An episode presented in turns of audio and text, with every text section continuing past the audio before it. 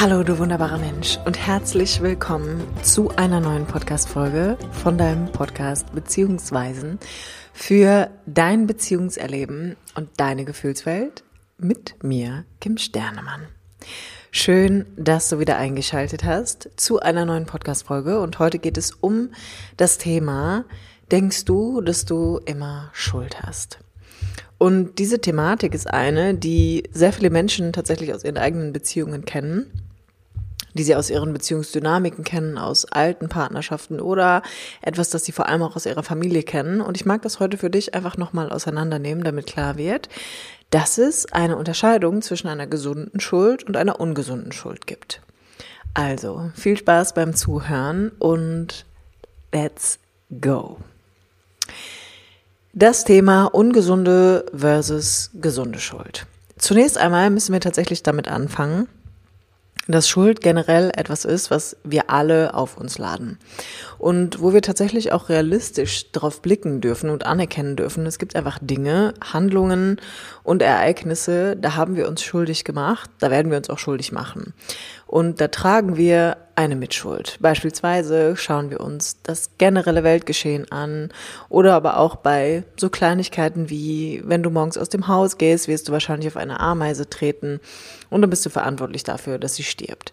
Das heißt, das können wir natürlich im Kleinen wahrnehmen, aber wir können auch größere Ereignisse nehmen und darauf blicken, dass in allem immer eine Form der Mitschuld definitiv vorhanden ist. Und das ist wirklich normal und es ist auch sehr menschlich und ich denke, dass es auch wichtig ist, dass wir anerkennen, dass das einfach eine gesunde Form von Schuld ist, die wir alle zu Dingen beitragen und sie uns auch dient als ein moralischer Kompass. Das heißt, Schuld hilft uns letztendlich, die eigene Handlung ja auch irgendwie zu bewerten und einzuschätzen. Und auch zu gucken, bin ich irgendwie noch im Einklang mit den eigenen Wertvorstellungen oder handle ich hier auch einfach nach moralischen Standards?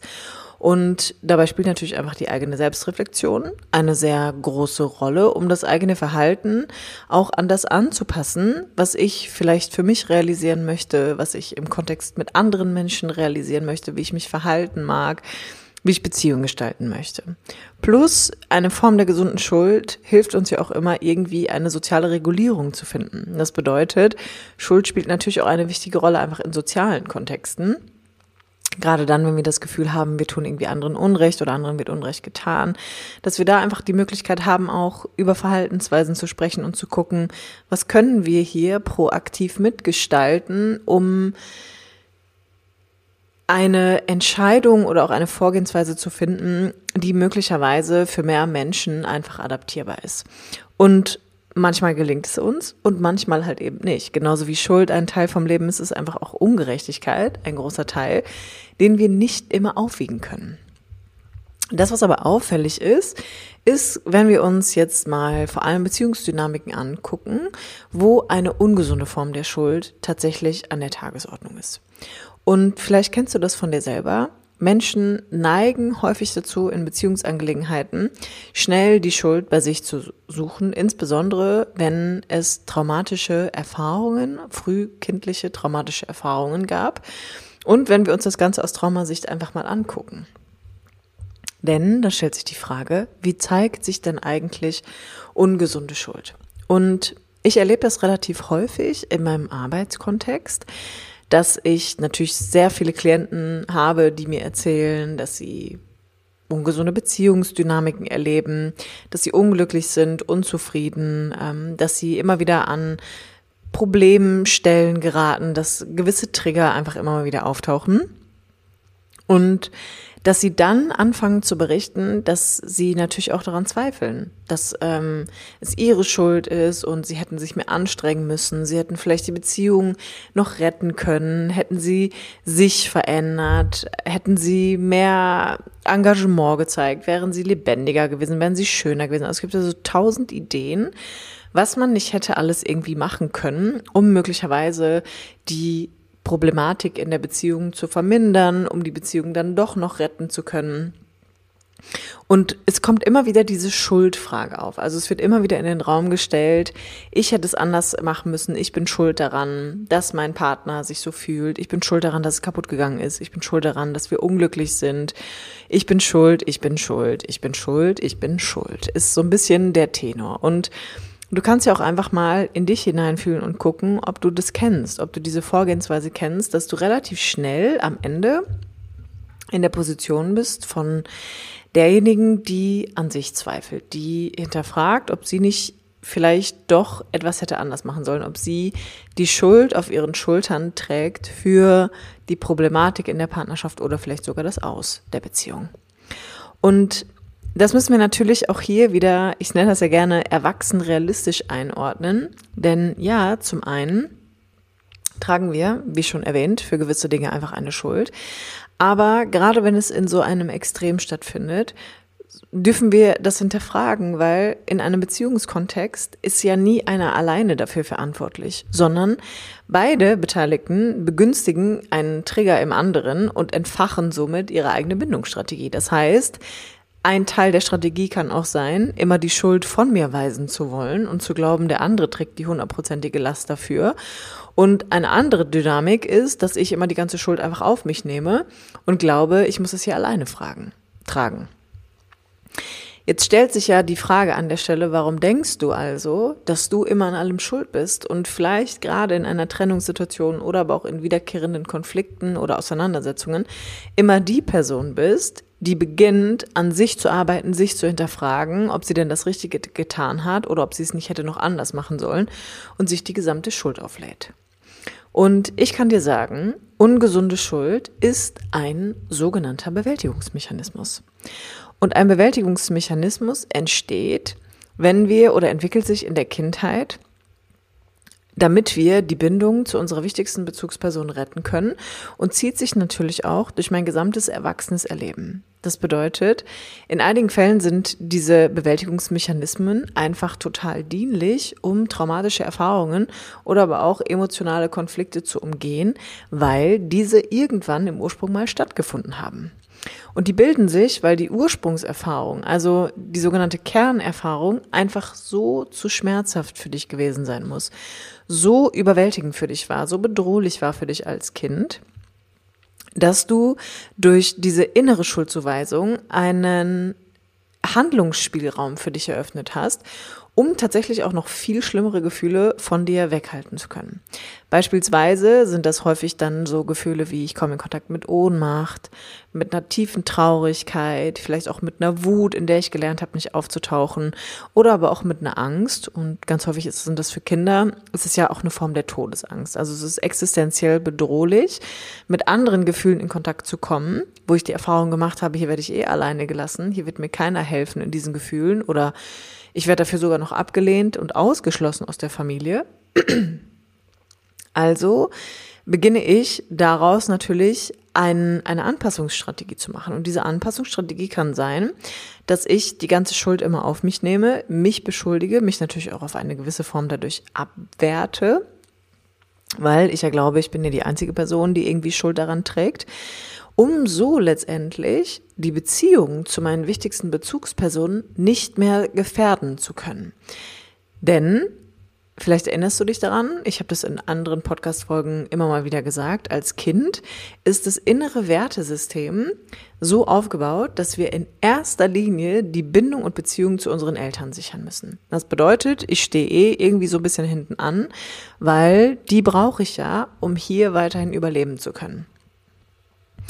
Das heißt, ich als Kind habe also eine sehr analoge Weltwahrnehmung, die extrem hilfreich und extrem dienlich ist. Das bedeutet, ich beziehe alles auf mich und ich stelle mich auch in erster Linie in Frage. Da habe ich dann einen Handlungsspielraum, auf den ich einwirken kann. Denn wenn ich mich in Frage stellen kann, dann kann ich ja an der Stelle auch irgendwie verändern, wie ich bin oder wie ich sein soll, damit ich hier bestmöglichst Beziehung und Kontakt erleben kann zu meinen Eltern. Denn ich bin nicht in der Lage, in Frage zu stellen, ob das, was meine Eltern tun, wirklich richtig ist.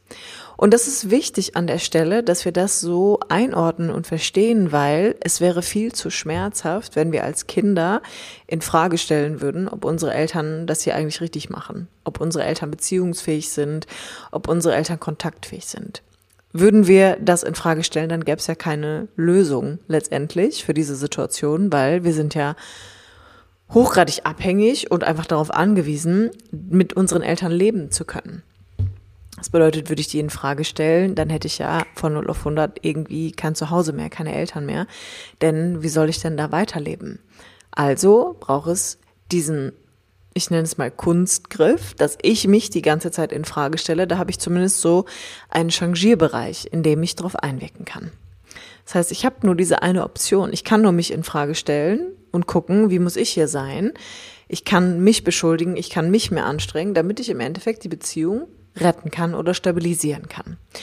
Und Schuld spielt daher auch eine ziemlich große Rolle einfach im Kontext, im Kontext so mit der eigenen Familie, weil diese ungesunde Form der Schuld einfach ja auch immer an eine sehr ungesunde Form der Loyalität gebunden ist. Das ist das, was ich gerade erklärt habe, dass dieses nicht in Frage stellen können und auch dieses Überidealisieren meiner Eltern zwingt mich ja auch dazu, dass ich denen eher loyal gegenüber bin als mir selber. Und auch das hat ja einfach wieder einen sehr sinnvollen Hintergrund, damit ich mich schützen kann, damit ich den Kontakt zu meinen Eltern wahren kann, damit ich weiterhin irgendwie diese Anbindung an meine Eltern aufrechterhalten kann.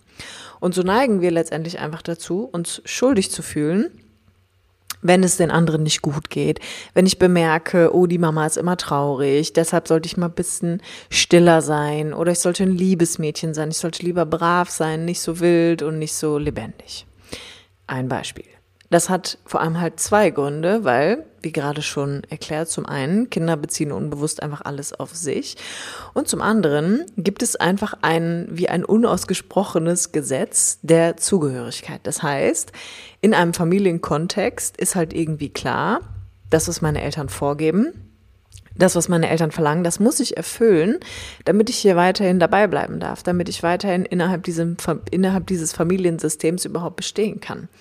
Und im Geflecht dieser Beziehung, im Kontakt zu den Eltern, entwickeln sich einfach super schnell sehr dysfunktionale Familiensysteme. Das bedeutet, da erleben wir relativ schnell sehr ungesunde Beziehungsdynamiken, die ein extrem ungesundes Verantwortungsgefühl für die eigenen Bezugspersonen mit sich bringen. Das bedeutet dann auf einmal, ich denke, ich bin hier schuld daran, wenn es meinen Eltern schlecht geht. Ich bin schuld daran, wenn meine Mama weint. Ich bin schuld daran, wenn meine Eltern sich streiten und fange da natürlich einfach auch an, sehr viel Verantwortung zu übernehmen und glaube, ich als Kind kann durch ganz, ganz, ganz viel Schuld, die ich mir auflade, irgendwie diesen Handlungsspielraum auch erweitern und kann wie ein Puffer sein, um weiterhin dafür zu sorgen, dass es hier allen gut geht, dass die Harmonie zurückkommt, dass der Friede in die Familie wieder einkehrt und dass wir hier weiterhin miteinander existieren können.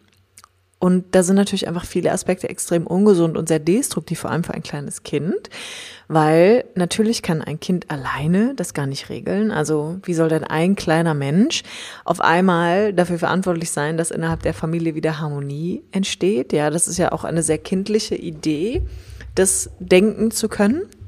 Zum anderen ist es aber irgendwie so der einzige Ausweg, wenn ich eh schon in einem Konstrukt stecke, was ein bisschen ungesunde Tendenzen hat und ich aber natürlich davon abhängig bin. Das heißt, ich muss ja irgendwie hier alles dafür tun, damit ich hier drin bestehen kann und bilde diese Bewältigungsmechanismen.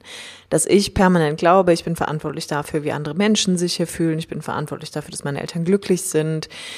Ich bin verantwortlich dafür, dass die nicht beziehungsfähig sind und mich nicht lieben können. Das heißt, ich bastel und bastel und bastel an mir herum und werde das natürlich auch irgendwann übertragen in mein erwachsenes Leben und dann im Rahmen einer erwachsenen Partnerschaft, in Anführungsstrichen, diesen Bewältigungsmechanismus wiederholen, wenn ich vielleicht bemerke, oh, oh, dem anderen geht's nicht gut oder vielleicht spielt er mit dem Gedanken, mich zu verlassen oder aber wir kommen hier irgendwie in Konflikte, was ja zwangsläufig der Fall ist, wenn wir eine Partnerschaft führen. Das heißt, auch hier werde ich natürlich diesen Bewältigungsmechanismus abspül, abspulen, weil ich wahrscheinlich an der Stelle noch gar nicht aufgearbeitet habe, dass meine Kindheit und im Kontakt zu meinen Eltern an vielerlei Stellen extrem überfordernd für mich gewesen sein muss, sehr überwältigend gewesen sein muss, sonst hätte ich diese Bewältigungsmechanismen nicht.